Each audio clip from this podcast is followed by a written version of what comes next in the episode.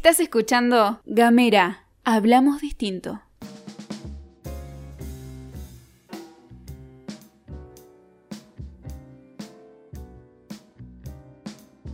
Hola a todos, todas, todes. Eh, mi nombre es Patricia Caporalín, soy psicóloga y quería compartir con ustedes algunas reflexiones desde el marco de la psicología, del psicoanálisis, que aporten a este momento, a poder transitar este momento de aislamiento social preventivo, eh, para poder precisamente transitarlo y tramitarlo, ¿no? procesarlo, encontrando algunas palabras que los ayude a identificar situaciones que pudieran estar viviendo eh, y de esa manera precisamente, bueno, elaborarlas, Um, encontrarle sentido. Recuerden antes que nada que la, uh, la sensación que más necesitamos um, abrazar en esta, este tránsito por una situación que particularmente es tan inédita, es el encontrarle un sentido. Cuando algo deja de tener sentido, nos hace sentir un poco locos, ¿no es cierto? Ah, yo quería pensar en este podcast con ustedes, ah, quería centrarme particularmente en la cuestión de ser niño, niñe, niña o adolescentes ah, y padres en, esta, en este momento. como les decía, esta es una situación inédita. Eh, Nunca hemos atravesado una situación así, por eso nos cuesta encontrar referencias que nos apuntalen. Tiene características únicas y nos mantiene en un estado, por lo tanto, como de incertidumbre, qué va a pasar en el futuro, cómo salir de esto, ah, a qué normalidad podemos pensarnos ah, volviendo. Como les decía en otro podcast, esta situación nos remite a historias previas, nos hace volver a encontrar con cuando éramos niños y también nos encontrábamos ante situaciones desconocidas, el miedo al cuco. Nos remite a su vez a lo que para cada uno fue insoportable, ¿no? lo traumático, lo que en otro momento también sufrí o padecí. Em, por lo tanto, nos encuentra en general en una situación de vulnerabilidad. Otra cuestión particular de esta situación es que el modo de cuidarnos es aislarnos, lo que contradice con las tendencias que siempre hemos enfrentado en relación a eh, enfrentar las dificultades poniéndonos en una posición activa. Generalmente nos protegimos estando con otros, saliendo a la calle, Ahora no podemos ni salir ni encontrarnos con personas, no podemos abrazarnos. Sigmund Freud, el padre del psicoanálisis, planteaba en un texto que se llamaba Más allá del que se llamó Más allá del principio del placer, que un organismo librado a sí mismo termina comiéndose sus propios desechos. ¿Qué quiere decir esto? Que aquel que queda encerrado en sí mismo termina intoxicado consigo mismo y sus propios eh, pulsiones, sus propios impulsos. De ahí la trascendental importancia del otro, del lazo con el otro. Y por eso es tan importante poder, como ya lo he dicho en otros podcasts, recordar que estar con otro no es estar físicamente, sino estar en contacto mental. Por eso es tan importante tratar de mantenerse en contacto a través de las herramientas que tenemos, generalmente lo que es el teléfono, bueno, WhatsApp, las redes. Em, tratar de evitar esta sobrecarga de información permanente que se hace indigerible y estar con otros reales. Eh, que la virtualidad no implica irrealidad, ¿sí?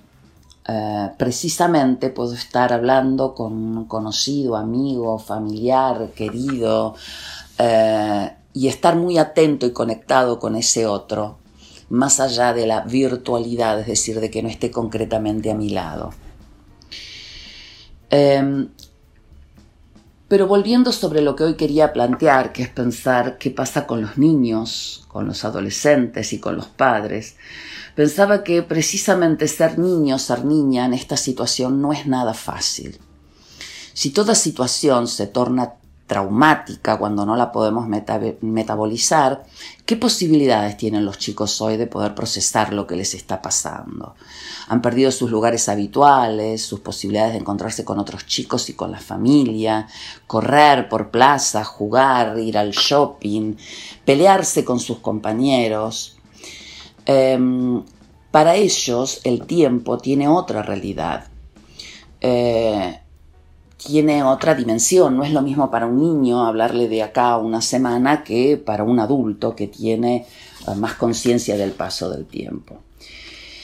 Por otro lado, se les han planteado distintas actividades que realmente son muy importantes, poder sostener las tareas escolares, eh, poder eh, tener relación, digamos, con la escuela, lo cual me parece realmente muy importante.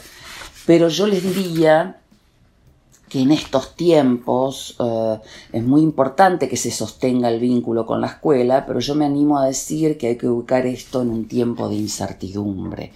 ¿Qué quiero decir con esto? Que hay que poder hacer lo que se puede, porque todo esto también termina siendo para muchos una situación realmente de mucha presión, de mucho estrés. Los padres no están necesariamente eh, los, adultos están angustiados, preocupados con el cuco, con la remoción de sus situaciones infantiles y no, no todos están precisamente, pueden ser esos padres ideales disponibles para jugar, contar cuentos y sostener esas exigencias, ¿no es cierto? Entonces, me parece por eso muy importante poder enfocarse en hacer lo que se puede lo que se puede. Tener claro que para los chicos es muy... Eh, en los niños yo he notado esencialmente que la angustia se centra en el miedo a perder al otro, porque los niños precisamente dependen más del otro, del otro adulto. En muchos aparece la pregunta sobre si sus padres entran en la categoría de adulto mayor y cuando no es así se angustian sobre la posible muerte de sus abuelos. La angustia en el caso de los niños se expresa claramente en sentido de el temor a perder a los mayores que los sostienen. Por eso es muy importante tener en claro que los niños están angustiados, están sobrecargados, están exigidos y que tienen distintas formas de poder manifestar esos sentimientos. El modo en que los niños muestran su sufrimiento es particular les voy a enumerar algunas. Eh, pueden estar muy demandantes, pidiendo atención permanente, pueden llorar de modo aparentemente inmotivado y con frecuencia, pueden estar hiperkinéticos y moverse sin parar, pueden enojarse por cualquier cosa, pueden negarse a hacer lo que se les pide, estar agresivos, comer mucho o retraerse, inhibirse. Eh, pueden intentar contener a los adultos, ¿sí? Y después explotar en estallidos por momentos, pueden regresionar a conductas ya superadas, como, qué sé yo, el control de esfínteres, por ejemplo. Hay muchas reacciones posibles. Yo creo que es muy importante que entendamos que son todos modos de decirnos que ellos también están golpeados por esta situación, que no salir a la calle es difícil, que perdieron sus hábitos, sus ámbitos habituales, eh, y sobre todo porque ellos también sienten que los adultos están mal.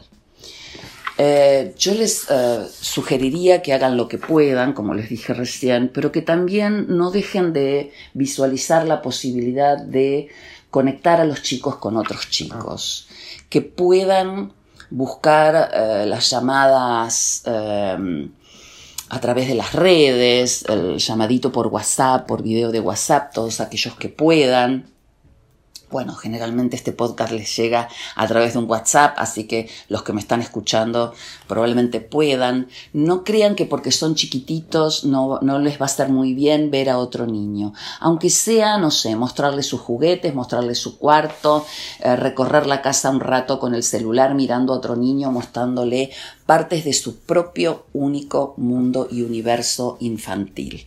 Esto los puede ayudar y el resto es transitar como se puede. En el caso de la adolescencia, es eh, también una situación muy difícil. El adolescente se caracteriza por un momento de separación de los padres y armado de historia propia. El vínculo con los pares y con los otros externos al núcleo familiar es imprescindible para un adolescente. Em, compartir con chicos de su misma edad es fundamental. Entonces, convivir permanentemente con los progenitores, con los adultos, eh, de esta manera tan endogámica en la que nos tenemos que ver en este momento, y mm, obligados a vivir se hace realmente desesperante para muchos de ellos y para los padres también, que se desesperan viendo a los chicos que no se quieren quitar el pijama, que están todo el día conectados por las redes, mirando, eh, qué sé yo, series como única actividad, que no les quieren hablar, aunque estén en la misma casa, que se niegan a hacer las tareas escolares, Em, quiero que sepan que esta es su forma de poder sostener, atrincherarse en ese pequeño espacio eh, que necesitan de su sí mismo y que es importante poder acompañarlos, como eh, entendiendo que ellos también están pasando un momento muy difícil eh, entender que realmente necesitan sostener a través de las redes sus relaciones con amigues, eh, que mm, es su manera de eh, tramitar su angustia. ellos también están saturados de una información que les cuesta procesar. ¿Cómo superarlo esto compartiéndolo con chicos de su misma edad? En el caso de los adolescentes yo he notado, a diferencia de los niños, que eh, cuando cobran conciencia de lo que ocurren, de lo que ocurre, perdón, entran en pánico. El cuerpo en la adolescencia siempre es una especie de extraño, ¿no? Eh, por eso, a diferencia de los niños, cuando cobran conciencia de la situación que estamos atravesando, pasan a tener un temor a la muerte no de los adultos, sino a la propia muerte. Eh, pueden entrar a fluctuar entre la situación de omnipotencia absoluta, como a mí nada me va a pasar porque esto le pasa a los viejos, a realmente entrar en una situación de pánico sobre el propio cuerpo.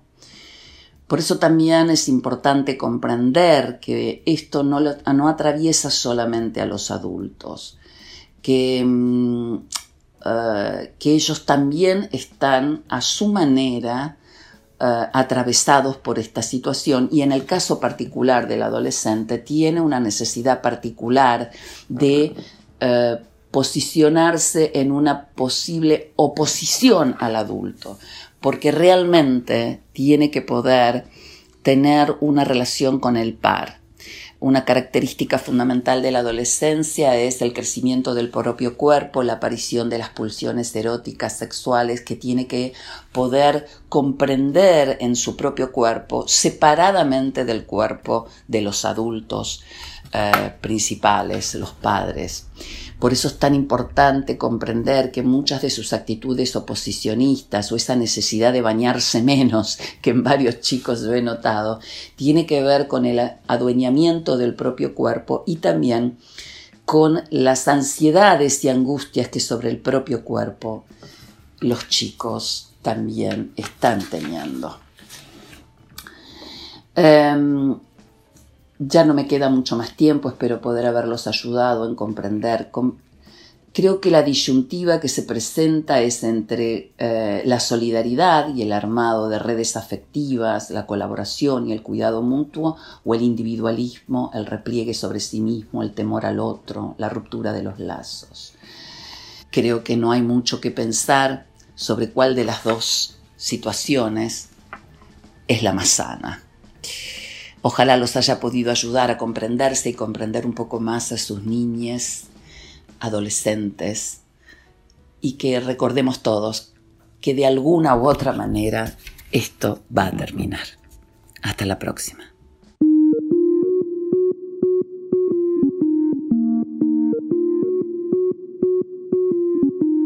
Seguí nuestros contenidos en gamera.com.ar.